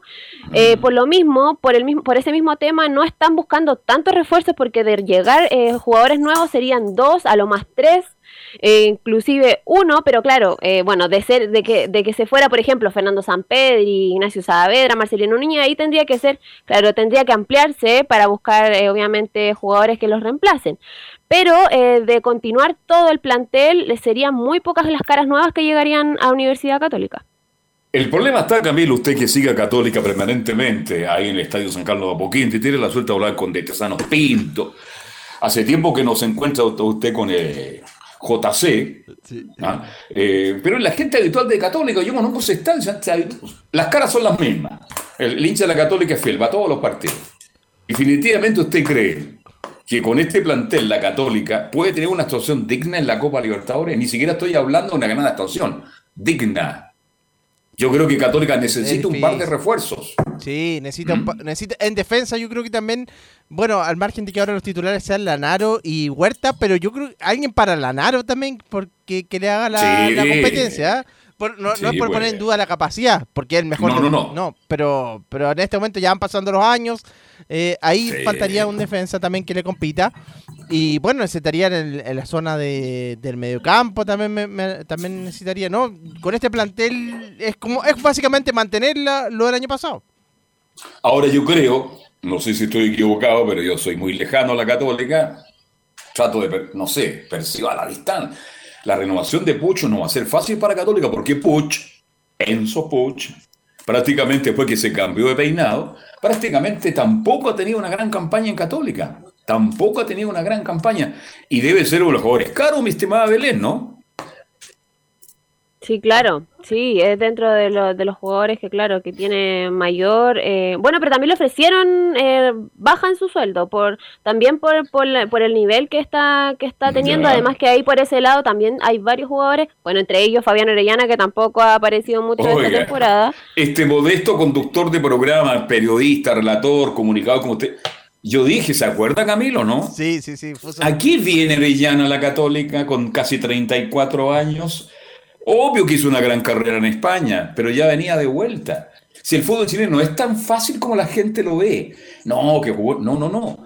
Y resulta que Orellana, ahí tiene un problema la Católica. Ahí tiene un gran problema. Yo le aseguro, Belén, que hoy día Católica ve con buenos ojos la opción de sacarse a Orellana. No sé por cuántos años firmó Orellana. Son dos, parece que los que firmó. Tengo entendido. Ya. Sí, sí, sí, sí. Así que todavía le, fa- le falta. Lleva medio media temporada. O sea, seis meses. Lo único que me acuerdo de Orellana cuando se puso la camiseta de la Católica. Sí, el Nada más. quedó en deuda Muy, muy poco, Camilo, muy poco. Aunque yo sé que tampoco ha jugado muchos minutos. Tal vez le falte eso, pero por lo poco que ha jugado, no ha demostrado. El- yo creo que, no sé si ustedes manejan mejor la información que yo, pero es el, el jugador más caro de Católica en este minuto, ¿no? Tiene que ser. el- sí, sí, me parece que es el más, el más caro. Sí. Fabián Orellana. Belén. Se me fue. El la jugador es el, no, no, no, aquí estoy. El jugador, sí, el jugador más caro de, de la Universidad Católica y tiene contrato hasta el eh, 2023.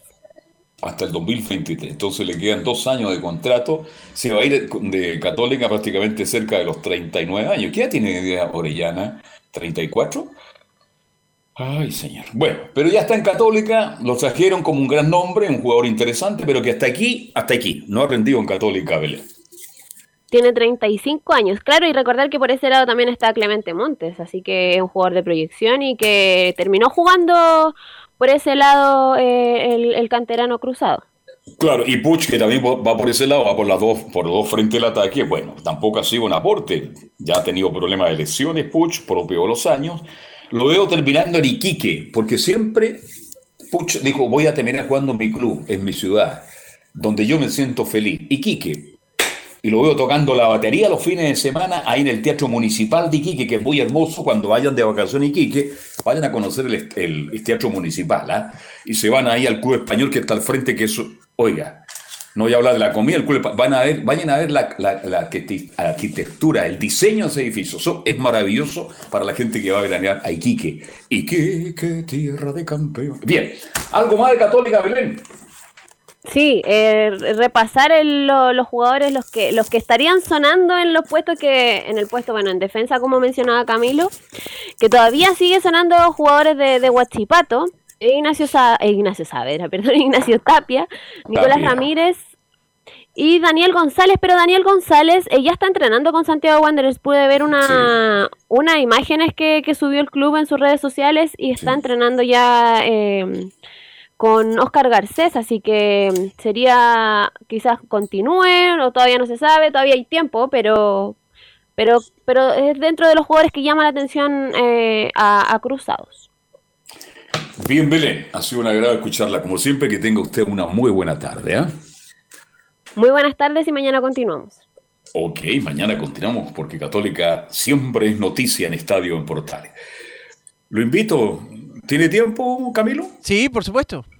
Vamos entonces, vamos a Antofagasta, ¿le parece o no? Vamos, de todas maneras, a esta hora. Vamos a Antofagasta, Juan Pedro, ¿cómo le va? Buenas tardes.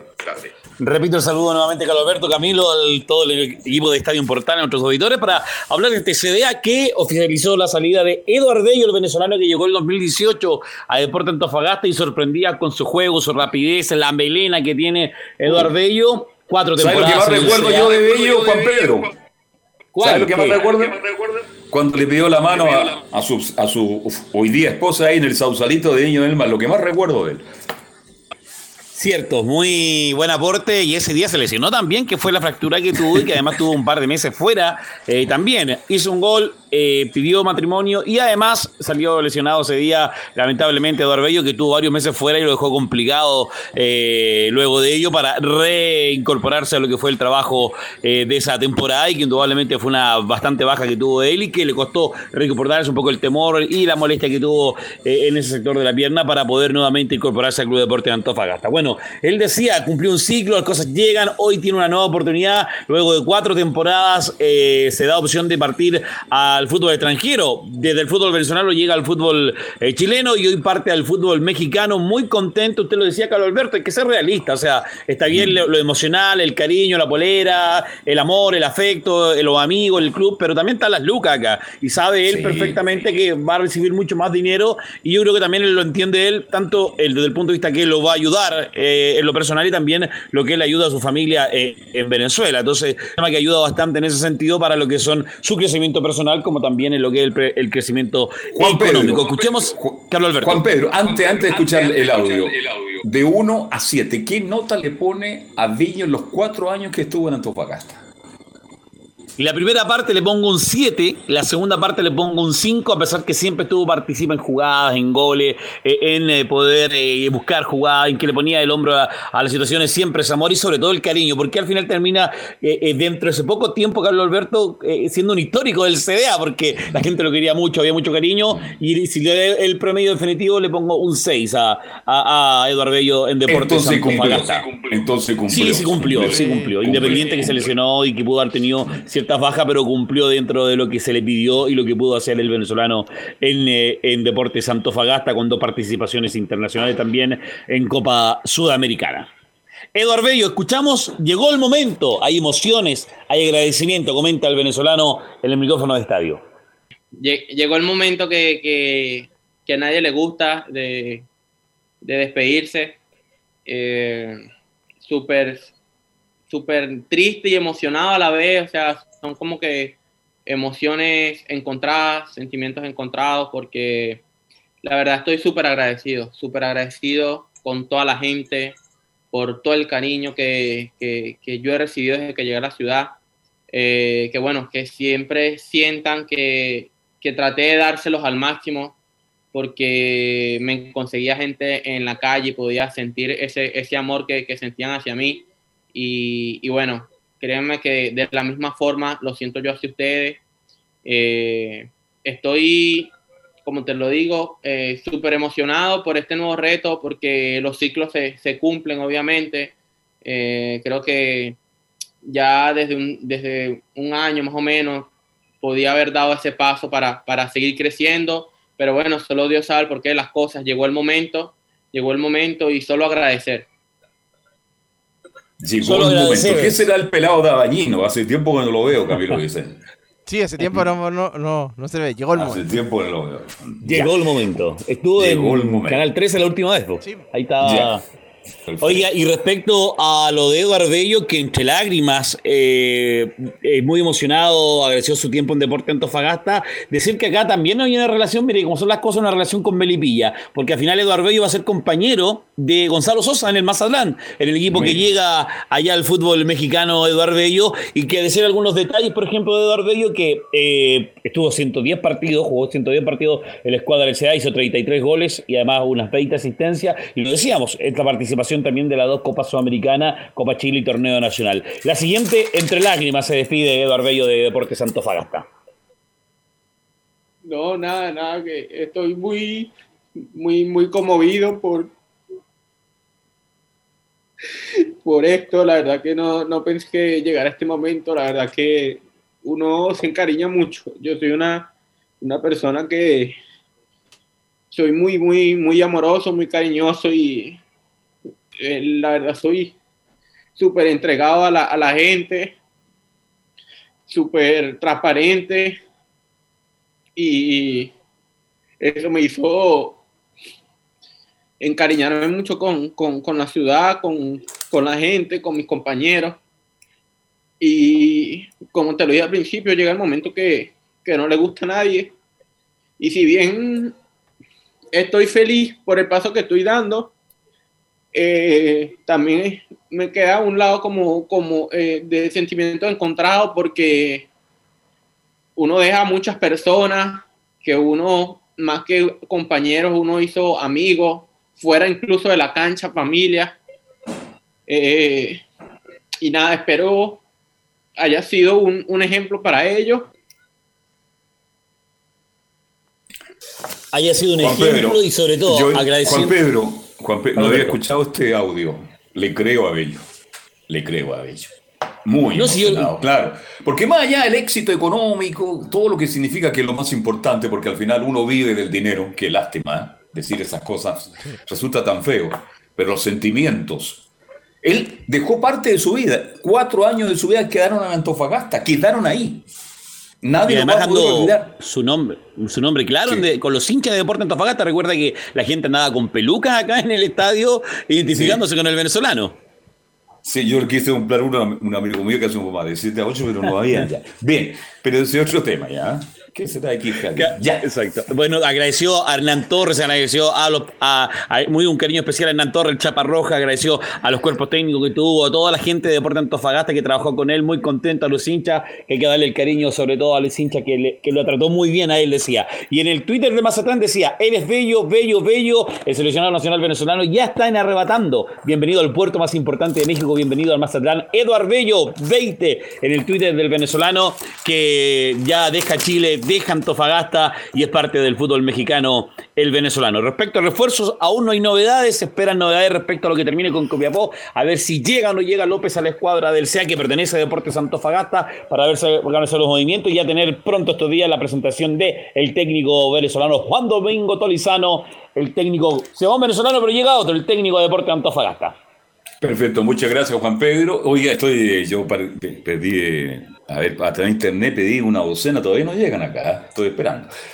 Vamos a tarde. está, eh, está acá María Cristina, la dueña de Empanadas Titina, le vamos a dejar el, el dato para que tome presente eso ¿eh? para. Por favor, ¿eh? Que tenga una buena tarde. buena ¿eh? Igual, Chao, chao. abrazo, buena tarde. Hoy alcanzamos, sí, tenemos que ir con nuestro buen amigo Laurencio Valderrama. ¿Qué pasa con las colonias, Laurencio? Buenas tardes. Renovado el saludo, buenas tardes, don Carlos Alberto. Y ciertamente el- la Unión Española confirmó un cuadrangular internacional de verano, tal como lo, tal como lo, lo hacen Colo Colo y la U. También la Unión confirmó un cuadrangular internacional en Uruguay, donde jugará ante Belgrano de Córdoba en Montevideo el 16 de enero, mientras que el 18 jugará un segundo encuentro, será ante el ganador eh, o ante el perdedor de Defensor Sporting y Danubio. Es un cuadrangular donde va a jugar dos partidos, eh, un primer partido y, luego un tercer lugar o una final. Así que los rivales, ya lo decimos, Belgrano de Córdoba el 16 de enero en Montevideo y también jugará ante Defensor Sporting o Danubio. Ya tiene cuadrangular internacional confirmado la Unión Española en, eh, en, la República Oriental del Uruguay. Pero eh, tiene un flanco abierto todavía la Unión Española, lo comentábamos justamente en la edición anterior de Estadio Portales, que la partida de Diego Sánchez, que no fue en buenos términos, pese a que, a que lógicamente la hinchada lo despidió mm, de, buena forma, con cántico en ese partido ante Cobresal. Recordemos, al mismo tiempo de que se jugaba la U con la calera, se despedían varios referentes de la Unión en ese partido ante Cobresal en el Santa Laura. Y justamente vamos a ir con la una declaración de, eh, de Diego Sánchez al canal ESPN Chile. Dice que mi la 01 que mi desvinculación se la dijeron a mi representante y eso duele mucho. Eh, es difícil dar como una versión porque eh, no, no, no tuve una, una- una- respuesta muy clara. Como que se estuvieron tirando la pelota y al final quedé ahí en el medio. De hecho, mi, mi desvinculación del club eh, se la dicen a mi representante, no, si- ni siquiera a mí. Ah. O sea, igual encuentro que, Después de que, el, ocho te- años, que el tema del respeto eh, no, eh, por este, en, este, en este caso no, no, no pasó. Y eso, eso duele porque uno, como dices tú, yo estuve ocho años, me mamé hartas cosas, cosas buenas, cosas malas, eh, salí campeón, eh. Supercopa, Claro. Eh, jugando Libertadores, Jugaste lesionado muchas veces. Muchas veces desgarrado y, y siempre traté de, de dar lo mejor para el club, apoyar a, la gerencia, darle fuerza, de, de tener un grupo bien, bien, bien armado dentro del camarín y para que después te digan a, a un tercero que no, sé, que, no, que no sigues, creo que no... Eso, eso- eso es lo que, eso es lo que más me duele. Recordemos que lógicamente hay todo un contexto de lo que pasó con Diego Sánchez, lógicamente las formas por ahí siempre pueden mejorar en la dirigencia de la Unión Española, pero recordemos que él tuvo eh, un accidente donde, con- donde condujo con estado de ebriedad y fue sancionado por la Unión sí. Española con cinco partidos sin, eh, sin jugar. Y esto coincidió también con el hecho de que Miguel Pinto tuvo buenos rendimientos, particularmente en Copa Sí, Chile, donde eh, la, la Unión llegó a semifinales y finalmente fueron alternando tanto Miguel Pinto como Diego Sánchez y el mono terminó atajando en el último partido ante Cobresal. Pero eh, claro, lo que reclama Diego Sánchez son las formas, que no le dijeron a la cara eh, la situación y se la dijeron ¿Usted a- a conoció a Segovia? Usted no conoció a Segovia, Laurencio, ¿no? No, pero, pero sé cómo Bueno, yo, yo lo conocí, pues yo almorcé un par de veces con él. Yo sé lo autoritario que es. Y cuando comete errores, Segovia se da cuenta. Y aquí cometió un error por la forma. Ahora ya no lo querían porque el rendimiento de Sánchez no era bueno. Pinto Exactamente. demostró que es un arquero que está a buen nivel y que puede ser titular titular. Pero el fútbol se maneja así, lamentablemente, es así, es frío, calculador. Si rinde, bienvenido. Si no, bueno, hasta aquí nomás sería. Vamos a ver dónde va a ir a jugar Sánchez ahora. Yo no sé si tiene alguna oferta. Usted me hablaba de San Felipe ayer con todo respeto. Tiene que ir a un club, ojalá de la primera división. si Tiene, tiene, tiene, tiene fútbol todavía para estar en primera división. Sí, no, él, él- él dice que maneja eh, algunas ofertas, seremos, digamos, eh, responsables, no, no manejamos esas ofertas. Lo que yo planteaba de, de- de San Felipe, que él alguna vez dijo que le gustaría volver a Unión San Felipe, el cuadro que lo formó, pero obviamente... Claro, sobre todo en esta época es muy agradable, hacen como 38 grados de temperatura, es muy agradable. No, pero, pero obviamente fa- falta para que haga eso, digamos, tiene todavía eh, 32 años, entonces eh, técnicamente puede... Qué joven. Lo puede- mejor que le ha pasado a Sánchez, que conocía a su suegro ahora en Buenos Aires. Lo Ah, encontraron encantador los suegros. No, Lo encontraron no. encantador. Qué simpático. eh. Oiga, Así una- está feliz por ese lado. Don Carlos, y una cosa muy, muy breve antes ya de, de- de ir con el, con el cierre del programa. Nos quedamos en Buenos Aires brevemente porque mm, eh, damos el crédito. La tercera dio a conocer los montos de, la oferta de Racing Club de Avellaneda sobre Joaquín Montesino. O, eh, oferta 2,2 millones de dólares por la mitad del pase. Pero como bien lo, decía eh, Bravo en la edición anterior, el cuadro de Avellaneda envió un documento formal con el ofrecimiento, el cual no convence al, al, al cuadro del Audax por los constantes problemas de pago que han sufrido los clubes chilenos con los trasandinos. Además, el sueldo de 15 mil dólares mensuales no convence al jugador tanto por el monto como por la imposición de un valor fijo en el tipo de cambio respecto de la alicaída moneda del país vecino. Así que el delantero, Así además, eh, tiene... Que eh, lo manden en efectivo, ¿ah?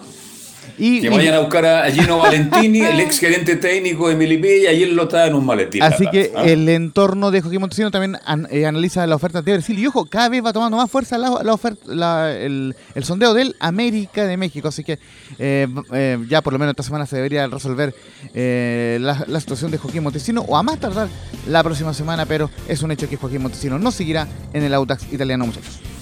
¿Y qué pasa con Laute? ¿Qué pasa con el Vita? No hay, no hay no- noticia del Vita, ¿no? No hay noticias del Vite hasta el momento y Lautaro Palacio, lo, lo que hemos podido cotejar eh, y, y que nos mandó un saludo, eh, por supuesto, el, el- el día de, de- de Navidad para Estadio Portales, Lautaro Fue se, muy queda, emotivo, muy se emotivo. queda en Audax para jugar la Copa Libertadores de Don Carlos.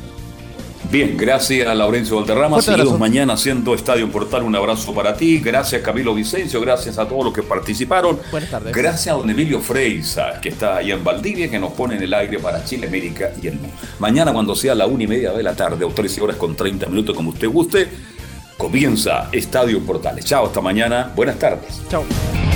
Chao, chao, Camilo. Llámame.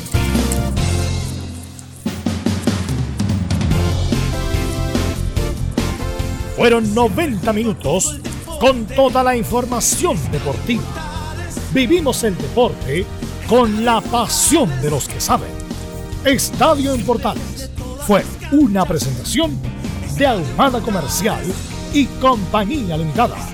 Expertos en termolaminados decorativos de alta presión.